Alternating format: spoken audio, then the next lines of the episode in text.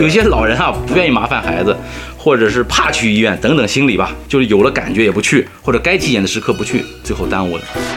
我不想麻烦孩子，这个很多啊，扛一扛，扛一扛，没什么事儿。对，怕花钱，怕让孩子搭钱，实际上。你的那种心思，最后导致的结果，恰恰是你不希望看到的那种情况。哎呦，凡是你看到带肉瘤的字眼，都是恶性的。人类的疾病啊，大概有三万五千种左右，那么有五千到八千种遗传病，嗯，剩下的。大概两万七到三万种病是什么呢？就是我们说说真正的病。如果我们的节目很荣幸受到了您的喜爱，想参与我们的群聊，分享不定期福利，可以添加微信 Cheese Radio C H E E S E R A D I O 来加入我们的微信听友俱乐部。同时也感谢你把我们的播客《这病说来话长》分享给你的朋友们。欢迎同步订阅《这病说来话长》之姊妹篇播客。我这行说来话长，二零二三全新出发，各行各业的故事、内幕、好玩的事儿等你发现。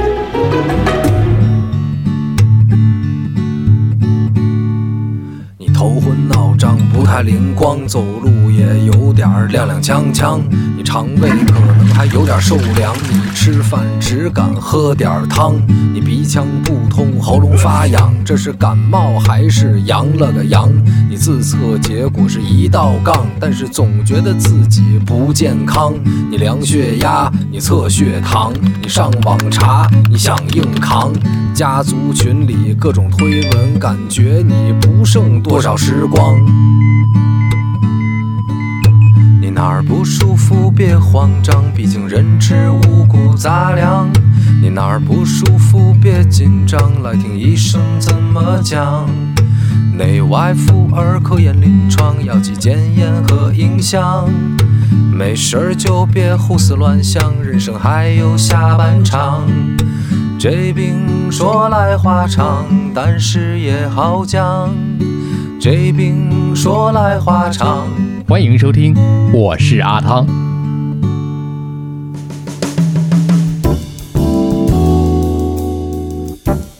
我这行说来话长，之这病说来话长。今天呢，到了这病的现场啊，到了某哎肿瘤医院的这个办公室啊，我们见到了肖郎。这我这播客已经做到这个份儿上了哈，这个必须得有请你来出场了。必须得普及这么一个知识，就大家可能谈这个问题，谈到这个问题的时候就很。恐慌，很害怕，那就是肿瘤，是吧？对。嗯，肖郎就是为什么选择了当时在走上这个岗位的时候选择这个科室呢？哎呀，这个还真是说来话长，而且特别感慨，特别感慨。因为你看，咱都是八零后，对吧？行，我开完头不管了。你 都八零后，对，咱都八零后嘛，就是其实八零后的人是生活在一个还有情怀的年代。对。所以说，最后在选专业的时候呢，有两点：第一，对外你要救死扶伤啊；对内就是你自我的要求。要所谓的勇攀科学高峰，啊，就是在普外里面挑了个最难的，哎，这是普外里面最难最难的肝胆外科嘛，是普外里面最难的。普外我们基本就指的肚子里的一些东西，嗯。所以这一行临床多少年？临床工作零五年实习，然后临工作是一一年工作，将近十二年吧，将近十二年时间。十二年的时间，对。现在是主治，对，你是高年资主治了，对。不求上进的那种，不求上进的那种，其实上进还是挺上进的。毕竟在这个，我觉得已经是头部的这种医院啊，这种单位了，在中国国内来讲算是头部了，对，是吧？是这样。那现现在你的主要研究方向是什么？肝胆科的话，基本是以肝胆胰脾，比方说肝癌、胆囊癌、胆管癌、胰腺癌为主，这个四个方面，对，说学逗唱。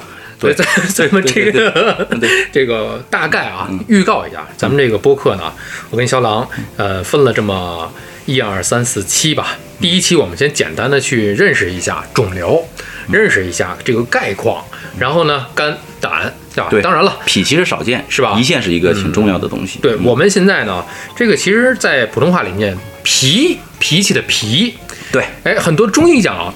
这个脾虚，脾虚究竟怎么回事？哎，您订阅了之后，我们稍后慢慢来聊。对，我们先来聊这个肿瘤，因为大家啊，现在老百姓的确是这样，一谈肿瘤就非常的恐惧啊。对，很多人有这么一个认识，是不是？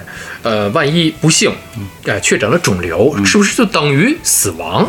呃，是这样，老百姓的观念里面其实没有肿瘤的观念，只有癌症的观念，就是他我是不是得癌了？对，我是不是得癌了？他们一问就问这个问题。嗯。其实从我们专业角度来讲，肿瘤这个词是个专业词汇，不是老百姓用的词汇啊。那么老百姓只是知道的癌这个词多了以后，他们就认为肿瘤就是癌，癌就得死，嗯，所以他们非常恐惧。哎，其实广泛的来讲，肿瘤呢分良恶性，对吧？恶性肿瘤里面，我们除了血液病不说以外呢，就是这个实体肿瘤，就是说你看见长了个东西的这种肿瘤，从它的来源不同，我们分两种，就是说一个是从上皮来源的，我们就叫癌；嗯，从间叶组织来源的，我们就叫肉瘤。比方说脂肪肉瘤，嗯这个时候人们说，那我皮下有好多脂肪瘤，那叫脂肪瘤，不是脂肪肉瘤。嗯，那个脂肪瘤是良性的，它它啊恶变率也不高。脂肪肉瘤，凡是你看到带肉瘤的字眼，都是恶性的。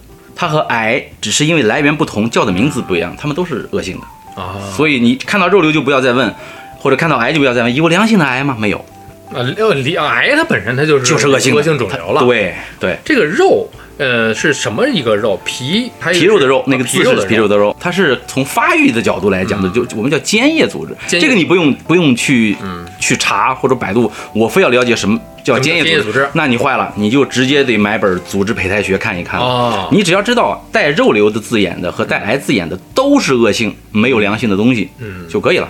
啊，哎，这个了解到这儿，嗯就普遍的大家这个科普了解到这个程度就可以了。这个书就够用了老百姓来讲书就够用了不用买了。对对对，买多了会越看越恐怖，越看越恐惧，然后焦虑。对，嗯因为现在有一个特别怎么讲戏谑的一个说法吧，嗯就别上网查哪儿不舒服，别上网查。这个我给你听过这个片头曲，不也是这样吗？对，上网一查的话，什么都是癌，没几天了。没错，嗯活不了几天了，一查全是癌。对，所以这个查的过程当中，其实我也是看啊，有很多可能性，包括诊断学上也有很多的可能性。对，可能性里有这么一个什么什么肿瘤，什么什么这这种癌啊，这个这这是可能性之一。对，但是未必是因为确诊这个事儿，呃，它也需要一些步骤的。呃，是你从网上查到的东西，第一就是一个全面性，嗯，但它全面以后没有层次感的时候，你就无从选择了。啊，没有层次感。对，因为你不知道哪个是最最重要的，哪个是必须的。那我我这个东西，我长这个东西，哪个可可能性最大？你自己没有判断力。那你是你脑子里面装了一些平行的信息之后，给自己造成一个结果，就除了心理负担以外，对治病没有任何帮助，对吧？啊，很多人都是这样子的。治病有帮助的，那还得去医院，对，正规的去就诊，没错，对吧？找对人，的这个临床大夫，没错，这个是正规的一个途径。是这样。还有的人就是在这个坊间流传啊，就说这个肿瘤也好，还是这个癌也好啊，很多人说，哎，有家族遗传史。你比如说家里有人得肿瘤了，哎，你就得平时多注意呀，嗯定期去检查呀。嗯你看这里面有这么几个关键词啊，一是家族遗传，嗯这是一个；再一个是多注意，怎么注意？还有一个定期检查。什么叫定期？咱从最广泛的来讲，就是人类人类的疾病啊，大概有三万五千种左右，那么有五千到八千种遗传病，嗯，剩下的大概两万七到三万种病是什么呢？就是我们说说真正的病。这个病啊，这个就是你后天得的，不是你说先天带来的。大致分两种，一种叫炎症，一种叫肿瘤，就是三万种病。非遗传病啊大体分两种，就是骨折了是炎症，拉个口子是炎症，你长了个东西出来叫肿瘤。啊，但是你比方说啊，你你是皮肤上长个火疖子，你知道那是炎症，但如果你肝上长个火疖子，用 CT 一拍，可能也会哟不能除外恶性，比方说也会按肿瘤来报，最后可能又归为炎症了。啊是这样子的。那么再说到遗传性，就说肿瘤里面真正说所谓的遗传，老百姓理解的家里有，代代有，比方说我有了，儿子也得有，女儿也得有，这种遗传性的病少。你看这个比较强的啊，一个叫我们叫举个例子啊，叫家族性腺瘤性息肉病，就是说肠子里面长好多息肉，嗯那种是遗传的，那种遗传性很强，但那是个小众的群体，对于大多数人来讲不存在。嗯还有比方说乳腺癌有某个基因，说这个带携带这个基因的，那么好，乳腺癌的发生率就百分之七十、八十，甚至八十五以上。安吉丽娜·朱莉为什么提前把双乳切掉了？嗯，把卵巢切掉了，就是因为他查了自己的家族基因，他患乳腺癌的几率大概就在百分之八十五以上。但是真正说有这么强遗传性的肿瘤，也是一个小众。嗯，对于大多数老百姓来讲，所谓的遗传性，我们指的叫易感性。什么叫易感性呢？或者叫脆性，就是你这个基因对某种肿瘤的抗击打能力是不是强？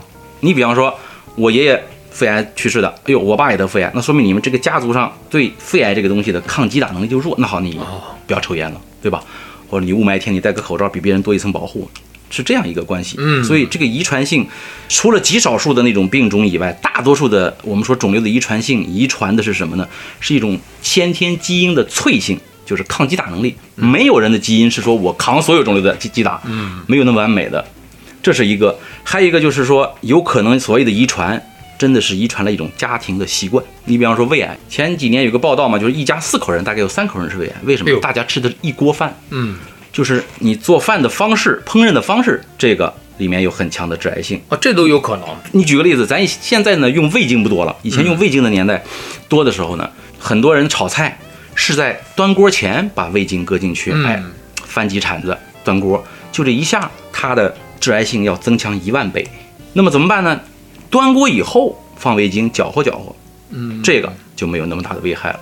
所以这个遗传有时候是说基因的问题，有时候是你生活习惯的问题。细节，对，但是老百姓对这个东西其实是没有多少鉴别能力的。对老百姓也不知道你端锅前跟端锅后我能差多少。没错儿，还有一个就是因为你说你往上追三代四代人，那个时候的人可能是他也不知道，所以你能追到父母甚至爷爷那一辈儿的人就少了。你父母可以追，但说爷爷姥姥对对那那一辈儿的人可能追下来，解放前了，对那个信息就不完整了。哎所以有时候你说我我爸那个那个肺癌了，然后我怎么样呢？那也许你爷爷当年得那个病死的，不知道，嗯，对吧？或者说有这个基因，只是走在了别的上面。哎，那好，那你也警惕。所以我们强调，就是严格的来说呢，如果你家族里面只要是有一代人有这个东西的，肺癌、乳腺癌等等，那你这一代人就要注意，得多注意啊。多注意，就是相关的注意。你不用说这个人每天活得很紧张，那倒没有必要。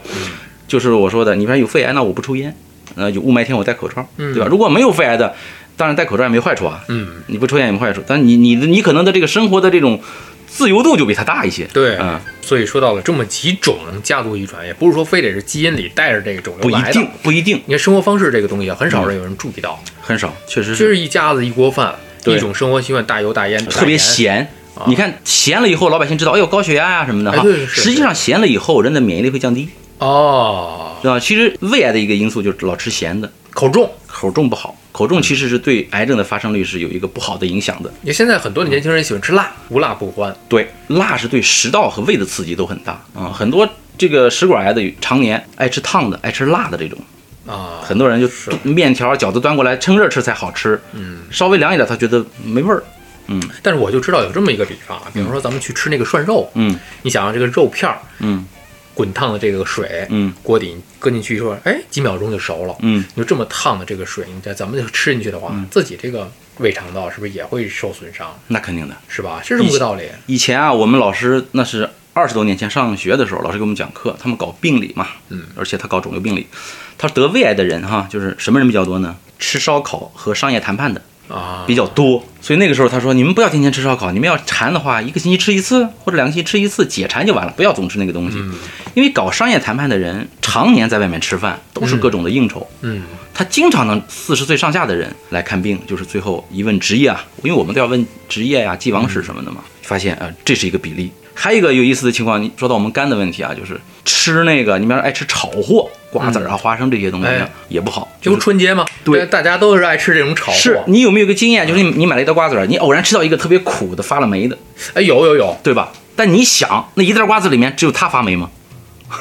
那也就是说，你发现的时候就晚了，其他都已经发霉没错，味道只是它发霉的太典型了，你给尝出来了。啊其他可能你没有尝出来，因为是那种大批量的生产过程呢，就是它会就质控啊，不是它故意给你放霉了，你看不到发霉的东西，对吧？它可能已经在滋生了。所以你看这个，包括茶、啊、茶叶什么这东西，他们都是要验你黄曲霉素不要高于哪个，就算你安全。这个霉的东西是不能避免的，是。也就是这个东西呢少吃。我想起来，这个我喝这个茶里边有黑茶嘛，嗯黑茶黄曲霉素就特别多嘛，甚至有那个小黄金普洱也一样，普洱经过发酵啊五年十年嗯陈化那种陈，你存放不好，咱们非专业人士看不出来里看不出面有东西，。连常识人都尝不出来对，人家那个专业的，也许一打眼，或者说稍微一闻就知道有什么问题，咱们不行。所以这东西真的是，你说我这个清汤的、寡淡的，嗯我喝喝茶，这里边都有坑啊。没错，所以说大家别乱买，对应该带点货。对对 这个就是个广告坑位。对，是，所以说你看，回到这个遗传性上来，嗯就是 DNA 或者是说我们家族基因的那种遗传呢，其实大家不用那么的恐慌啊，它是易感性。我们更多的要去关注什么呢？就是你生活方式是不是遗传过哎，来了真？是，你那你比方父母的学历啊、文化层次低一点，他意识不到。那你读书了，比方你意识到了，你改变自己也可以帮他们去改变。哎你看我父亲就这样改变，他以前就是过夜的菜，他不舍得扔啊。啊，我怎么劝都不行。后来我怎么劝的呢？就好几年劝都不行。前四五年我说爸，我说你你要是吃这个菜，这个如果将来得胃癌啊，你这二十年省的钱都不够一次住院的。然后我爸就不再吃了。老人都这么劝，就对管用啊。对，其这个还真不是说为了单纯的不让他吃剩饭剩菜，确实有致癌性。嗯绿叶菜你炒完以后一隔夜，你又拿筷子什么搅和过，确实有一定致癌性。这个老人啊，这个怎么讲都不听，你知道吧？那所以就得努力的改变他们的这种生活方式。这个就是 DNA 你改不了，你不能选择谁当你的父母，哎但你的生活方式你可以改变，甚至你返回来还能部分的，甚至全部的改变他们一些生活的烹饪啊这些习嗯惯。那这样你把肿瘤的这个发生的概率就降下来了，降不到零，但是你就不需要那么恐慌了。对，嗯，这是生活方式，这个注意就很具象了，很很重要，对吧？嗯，还有人说你多注意点，这个要定期检查检查。比如说这定期检查是年轻人现在，比方说有的人说两年一体检就行了，主要是说过了多少年多少岁，嗯，一年一体检，嗯啊，这个体检这个检查它是呃怎么个定期法？是这样啊，就是以前呢，就是建议一年一体检，但是从我们近些年的临床观察来讲呢，一年有点儿少。假如说你能保证一年也行，如果你条件更好一点呢，一年保证两次，就是半年做一次体检啊，是最好的。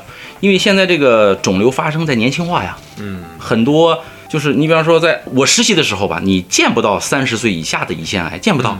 你见到一个都属于新闻事件，就很少很少。这些年，二十岁以下的胰腺癌非常常见了，就经常能时不时遇到一个那个二十多岁的胰腺癌的。这么所以对，所以你要把这个这个体检的概念装到脑子里，同时提高体检的频率，啊，提高它的频率。现在这个肿瘤它的生存期延长的一个重要原因，就是人们的健康意识增强以后，体检多了。所以一发现，哎呦，胃癌早期、肝癌早期、肺癌早期，然后就做了，对吧？其实这是一个真正提高这个肿瘤生存期的一个原因。你至于说那些晚期病人，我通过药物放化疗延长多少，其实那个是相对来讲幅度比较小的，不如改善幅度比较小的。对，早发现、早诊断、早治疗，这一直提倡的是这个一级预防嘛，这一级是最预防这是最关，对于恶性肿瘤来讲特别关键。因为你早期特别早的那种癌，你切完以后放化疗都不用做，哦，就定期观察。可是你要一耽误呢，成为一个中期以上的，你做了手术还得跟化疗、跟放疗，比方说最后你生存期还短，那真的叫人财两空。就是你为了有些老人啊不愿意麻烦孩子，或者是怕去医院等等心理吧，就是有了感觉也不去，或者该体检的时刻不去，最后耽误了很多。就听节目的朋友真的应该转发，就不用转发了，就公放给自己的爸妈听，或者是不在身边的，转发给他那个朋友圈里、家族群里。对，这个涉及到一个什么呢？就是中国的一个特色。你看啊，我我总说，我说在国外看医生是看的是科学，就是说嗯，医生让你怎么做，病人就怎么做。谨遵医在美国，嘱对他们特别的规矩。中国人看这个病看的是人情。啊，第一，我要找人；第二，我得去大医院，连个感冒都想去大医院，社区医院都信不过，对吧？去了大医院，找到认识或者间接认识大夫了，比得方说主任主任号，对，主治号我都不挂。嗯，看完以后踏实了，是这样子的。所以他们还有一个观念就是说，我不想麻烦孩子，这个很多啊，扛一扛，扛一扛，没什么事儿。对，怕花钱，怕让孩子搭钱。实际上，你的那种心思，最后导致的结果，恰恰是你不希望看到的这种情况。哎呦，真是老人也留不住，最后花了孩子很多钱。真正说不愿意给父母治病的少数，大部分人还是愿意咬牙也愿意给父母治的。对，其实这个我觉得大家可以啊，爸妈不在身边的话，把这一期啊，就这一段你转发过去就行。对家族群里的各种推文，呃，对就那种推文啊，经常是一些个谣言啊，什么对，突发，什么震惊，制造焦虑嘛啊，是吧？我们之前这些个播客跟一些朋友也聊过这个问题，老人特别相信那些个，对。不转发不是中国人，对，央视已经报道了，这种很多相相信这种，对。相信这种，因为我们这个其实是用科学的这种角度啊，劝各位听友的这个长辈们，呃哪儿难受了早检查早治疗，如果你真的是为了孩子好，也真的是为了自己好，一定要早说。早说。啊，早说，其实反倒省事儿，省钱省事儿，对，还能保住你的性命，这基本上是一箭多雕，基本上是有利而无害的。对。中国人是什么呢？他其实他是忐忑的，他不是说我不在乎我就这么撑着，他是在焦虑和忐忑中熬过了这段耽误了的时间，熬，就是熬，就是在熬，实在撑不住，咬牙到医院了，最后他也会后悔的，你放心，他一定会后悔的。对，早知早说了，早知早去了，没错，是吧？其实又花不了，但是现在大多数的老人，你不管是城镇的还是乡村的，都会有医保，对，都会有这种报销的这个体系，干嘛也花不了多少钱。其实，甚至现在好多人又有保险意识比较强、比较早的，买了商业保险，商业保险。你甚至你都花不了什么钱，嗯，啊，就把这个问题解决了。在此我们招商，哎又一个招商位啊！在此我们招商可以聊一聊商业保险。其实真的我觉得这个是要买好多其实为大家好。对啊，但是现在我们还在裸奔啊，这个无所谓，这个不重要啊，不重要。就是说家族群里的各种推文，我们这个片头曲也唱到了，说到有一个事儿，就是好多。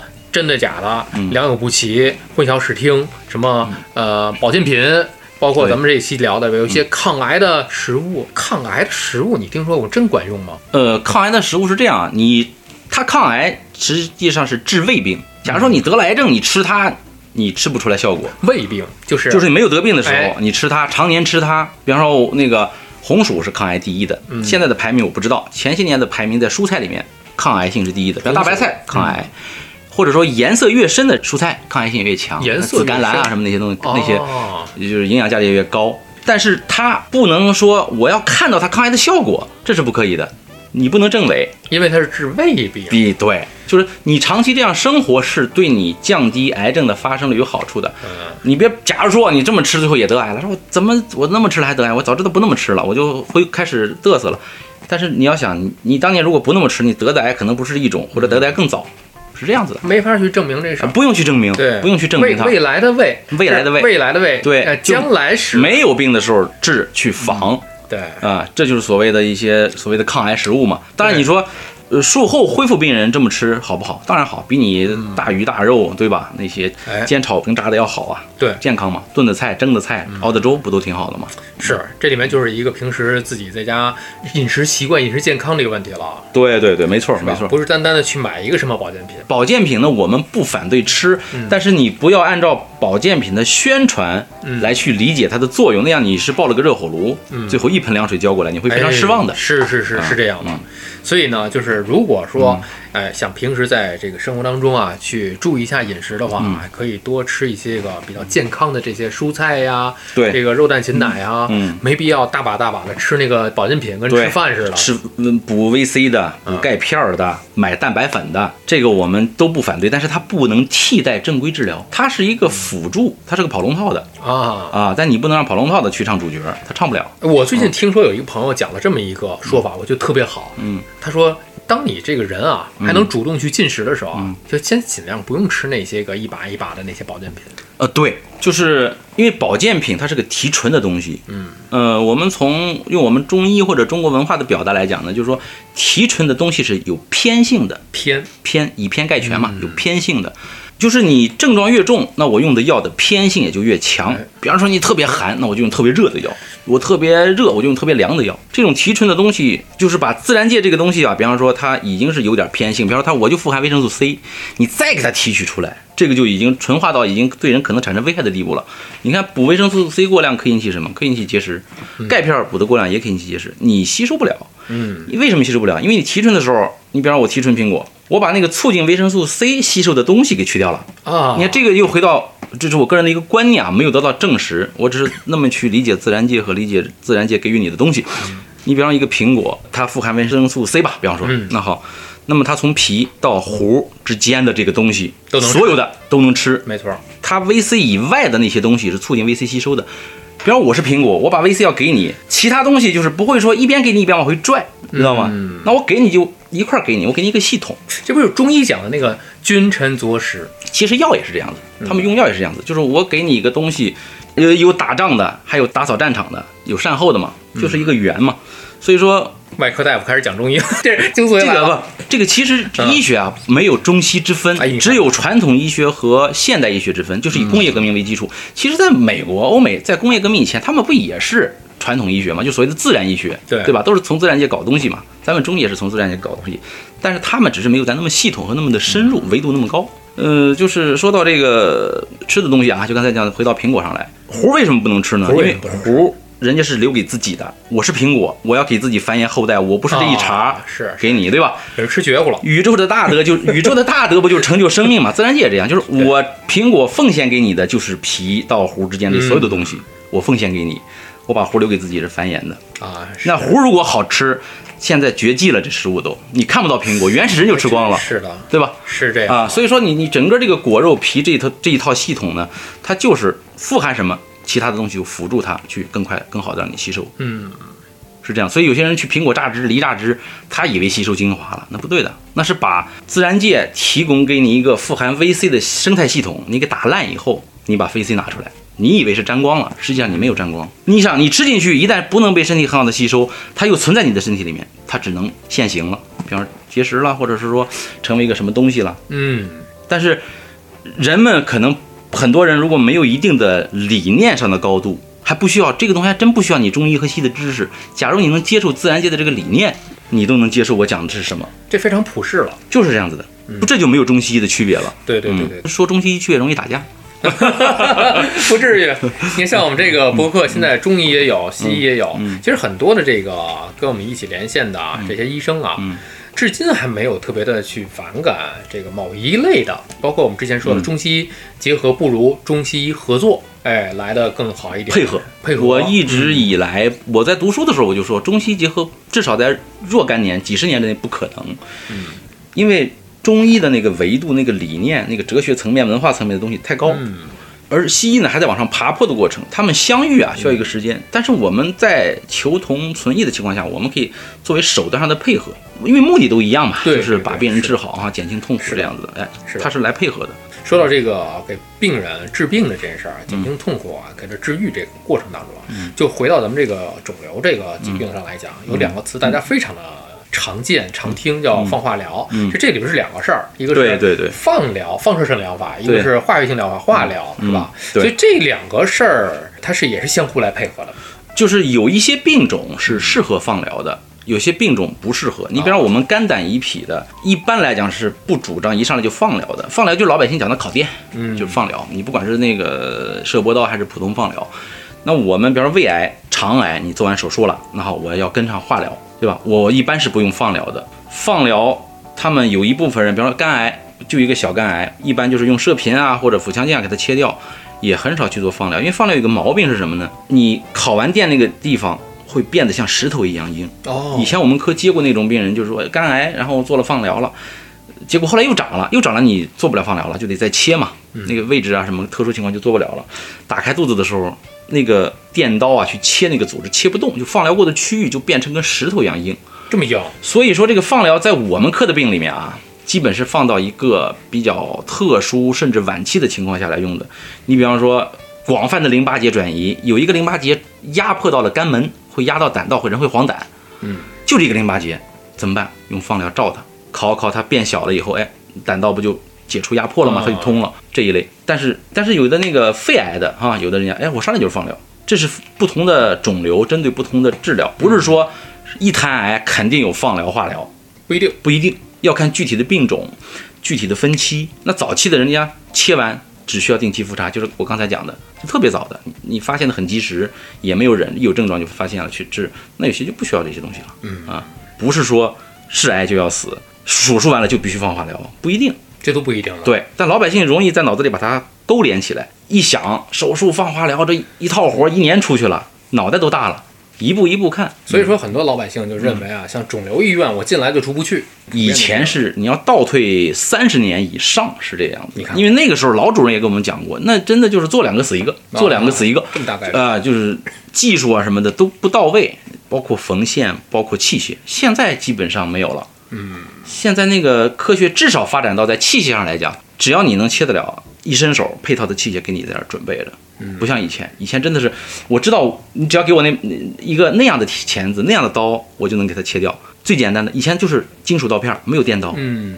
切个皮都是一堆血，现在不用，你电刀一拉皮，一边切割一边凝血，很方便。啊对对对对对。嗯，科学进步已经已经是达到这个层面了，就是能满足你的基本的需求想法了。还有一个就是靶向治疗，这个靶向从字面上来讲啊，就从这个普通的老百姓听起来就非常的精准，嗯，对，靶向靶子嘛，就是射击有靶子嘛。指哪打哪。对我们说以前这个，比方说呃化疗，化疗是无选择性的，就是杀敌一千自损八百，哎。它是无差别，就是它不能分别肿瘤细胞和这个我们正常的这个人体细胞的，嗯。啊，所以为什么有化疗那么重的反应呢？是。呕吐啊、消瘦啊、掉头发呀、这这类。那么靶向治疗呢，这是这些年比较兴起来的一个东西，这个理念提出来很早，嗯，然后医学朝着这个方向研究，哦，我找到了一些靶向的药物，这些靶向药物就是作用于很多是对我们肝癌来讲，比方说作用于肿瘤的血管，肿瘤血管和正正常血管不一样，哦。它它就是血管上面有些标记分子，它就去攻击这个标记分子，那就等于把肿瘤那个营养不就切断了吗？它就慢慢萎缩呀、坏死啊这种。敌。人在哪儿，我去打哪儿。对，就是，但是呢，靶向药也有一定的副作用，也就是说，你很难找到一个分子，这个分子是只有肿瘤细胞有，而正常细胞没有。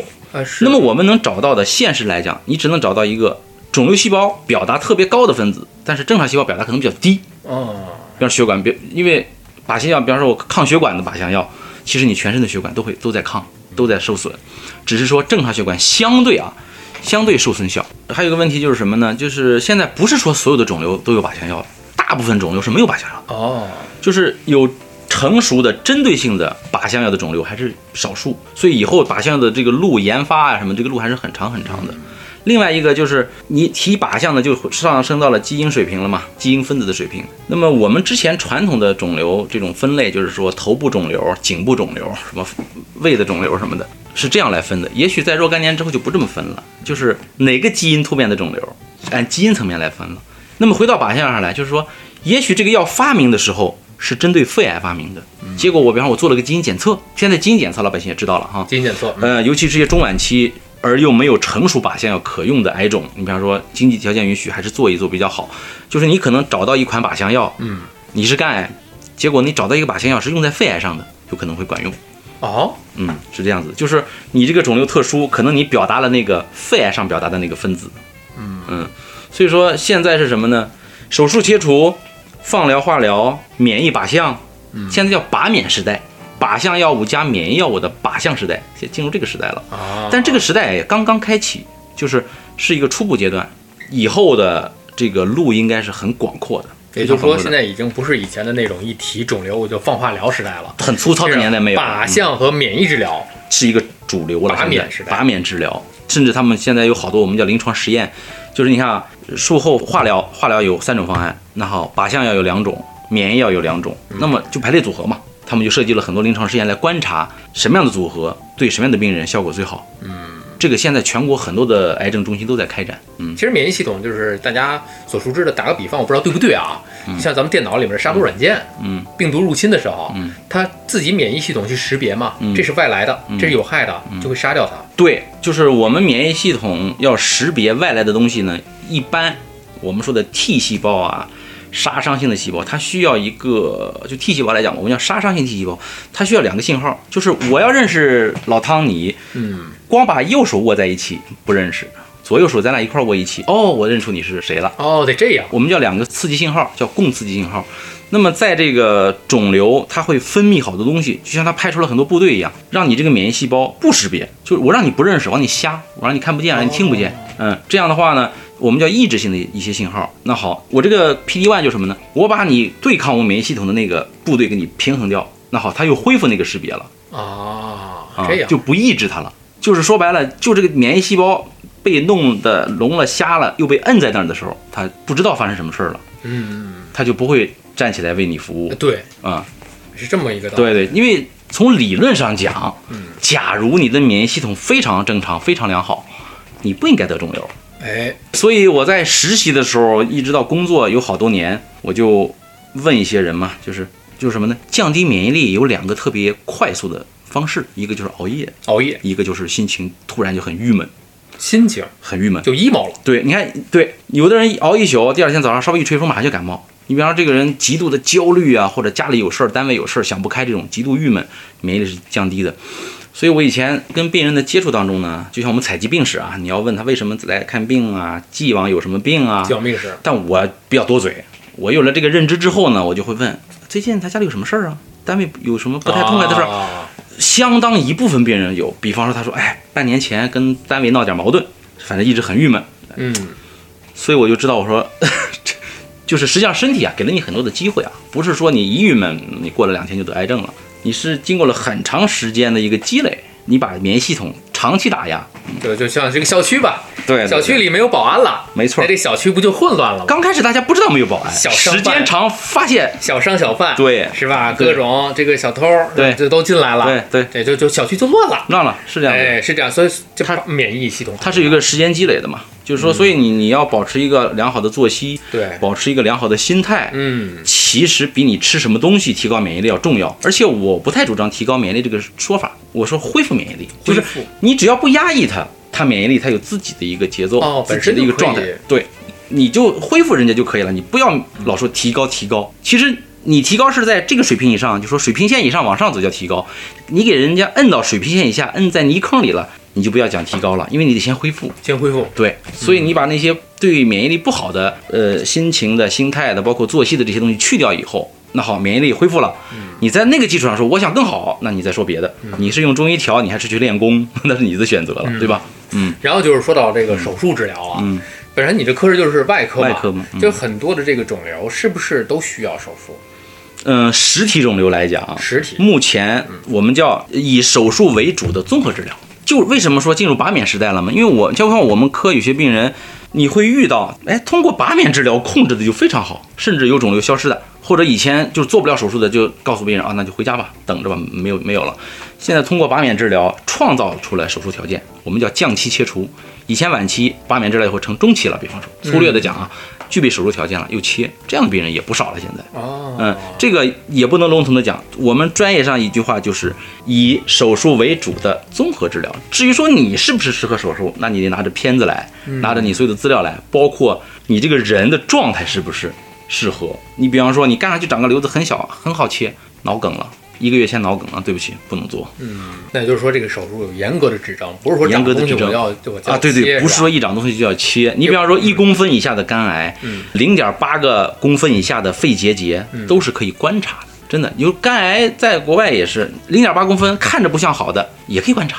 也你两个对对对，你因为有些人恐惧那个手术啊，恐惧这个医院呢，你可以观察。比方你长到一点二了，我超过一点一点零了嘛，那一看它在长的速度还比较快，那就不要再有侥幸心理了，就切吧，或者说去射频吧，反正你处理它了。那也就是说，肿瘤是这方面，还有这个身体其他长的一些东西，也不是说手术就必须得啊进行这个手术干预、外科干预。不一定你比如打个比方啊，嗯好多人这个以前倒推好几年前了，阑尾炎，嗯阑尾在很多年前是认为这个退化器官没有用的，嗯，是吧？那现在这个看法有所变化了。对，最近这些十几年以上了吧，就是以前认为阑尾无所谓，就是一个进化过程当中留了一个盲端，嗯对吧？是个残留的痕迹。但后来发现呢，它对我们肠道菌群的成熟和肠道免疫屏障的成熟与形成发挥着很重要的作用。都有用，对，所以现在就不再轻易切阑尾了。你看好多小孩儿啊，切完阑尾，他的发育就会受影响，延伸到另一个脏器脾脏。我们当年上大学，老师给我们讲课的时候就说，他们说三岁，呃，还是四岁我忘了啊，就是大概三岁以下，比方说有的小孩比方撞外伤啊，导致脾破裂，嗯，他们不把这个脾完全切除，就是就像种土豆一样，你知道种怎么种土豆吗？把一个土豆长芽的那个地方劈成三四瓣，扔到三四个坑里，它就会发芽。就是他们一把一块脾种到那个肚子里，他说都比你把脾完全切掉要强。但是对于成年人来讲，就是比方说三十岁、四十岁了，有时候你切掉阑尾或者切掉脾，我没什么感觉，就是吃喝睡眠各方面都不影响。但是这个说的不影响是说可见可感的，实际上来讲，它它的那个功能没有了或者减弱了，那么你的肠道菌群是受损的。你比方说你不切阑尾，你在六十岁的时候我还可以大鱼大肉，可能你到切了阑尾到五十五就不能大鱼大肉了。但是你不会想到，那是因为二十年前切阑尾造成的，哦，是这样的，你知道吗？所以说所以说这个东西你不能去证明它，就身体里我要把我阑尾切了来论证一下什么事情，不要。就像我要拿这个东西抗癌，吃什么蔬菜抗癌来证明它能抗癌或者不能抗癌，明儿见不了效，对，你就按照这个东西去做就可以了啊。就说你能保留的器官，能不动它的，能不伤害它的，你不要去动，不要去伤害它，那你一定是获利的。嗯啊，好比咱们之前那个马路上交通的这个安全提示，嗯，不要闯红灯，行人也不要闯红灯，对。看绿灯再走，因为这是对是吧？咱说难听点儿，这是眼前我大概见不到的，我一闯红灯就能死，对，眼前目光所及之处，对。我看不到的，对。但是长远你真的形成一种自己的坏毛病、坏习惯的时候，危险隐患一定存在。而且它的概率就一下就攀升。对，这就是侥幸导致的这个后面你真的以前相声有一个嘛，没事儿惯着它，对，你惯来惯去这就有问题了。没错，刚才你那个词特别严谨，就是你现在可见的对，没有问题。对，这是比方说这个阑尾，还有一个有的小孩儿，尤其是小朋友啊，嗯。一发烧扁桃体，嗯，大夫以前可能就说那切了吧，切掉，对对，是吧？对，那扁桃体也是非常重要的。那是免疫器官啊，是你的，是你的，基本上是第一道防线嘛。第一道，其实我们皮肤是是第一道防线，其实你皮肤到嘴这儿凹进去，不就成为你的口腔，成为你的消化道了吗？嗯其实它是一个东西，跟你的皮肤是一个东西。那么你把扁桃腺去掉以后，你把第一道门就打开了，对吧？只是说你刚开始的时候，你扁桃腺发炎，有人砸了一个门，拿锤子敲这个门，你难受疼，我不想让它疼，我就把门门给去了，那它不就可以长驱直入了吗？那那好，你得上呼吸道感染，频率可能会高，症状可能比以前重。那也就是说人体里没有多余的东西。人体没有多余的，连头发都没有，不是多余的，只是说现在到一定年龄，头发留不住了。想留也留不住，对对对，拦不住、啊，拦不住。了。嗯，这其他的这些个脏腑器官，不管是这个以前经常说的阑尾割了，嗯本桃体割了，对但是可能看着这一阵儿时间啊，你没有什么特别大的影响，对，啊，发烧可能不走这扁桃体了，嗯，那今后没准儿，就是今后你有了某个病的时候，你不会和你二十年、三十年前切阑尾、切扁桃体这个事儿你联系起来，你不会真是这样的，是这样真的。可是，在现实当中，它可能就是因为你当年早切了，导致后面那个结果是这样一种状态。我又不能去证明是那个问题，真没法儿没法证明直接证没有办法证明对对。还有一个，这是这些个发炎的这些东西，嗯还有一个，比方说看似好像是有一些个，比方说就我这后背这个包，嗯，这个这叫什么？脂肪瘤。脂肪瘤，不是肉瘤哈，肉瘤是恶性的，刚才都说过了。那我就做不了这儿了。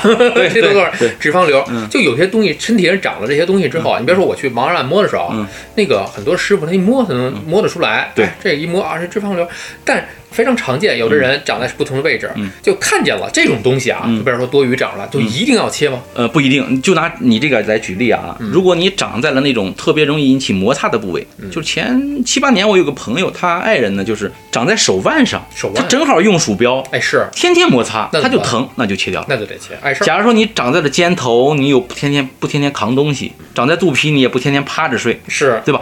那好，你就可以常年观察，但是你不用总去抠它、摸它，每天摸摸大了没有。第一，容易引起焦虑；第二呢，老刺激它，它有时候也会长，甚至虽然概率特别低，它有的人有的会恶变，在刺激下会恶变。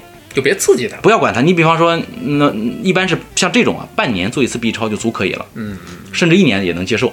那你在体检的时候，让人家多给你看一眼，比方说去年一点二，今年一点三，那就叫没有长。嗯你去年一点二，今年二点八了，切，嗯速度有点快，对吧？就给它切掉。嗯这是发展着看，对，跟部位啊，跟那个肿瘤的性质有关系的。嗯嗯，就说你其他的这个部位你不动它，它也不会惹你。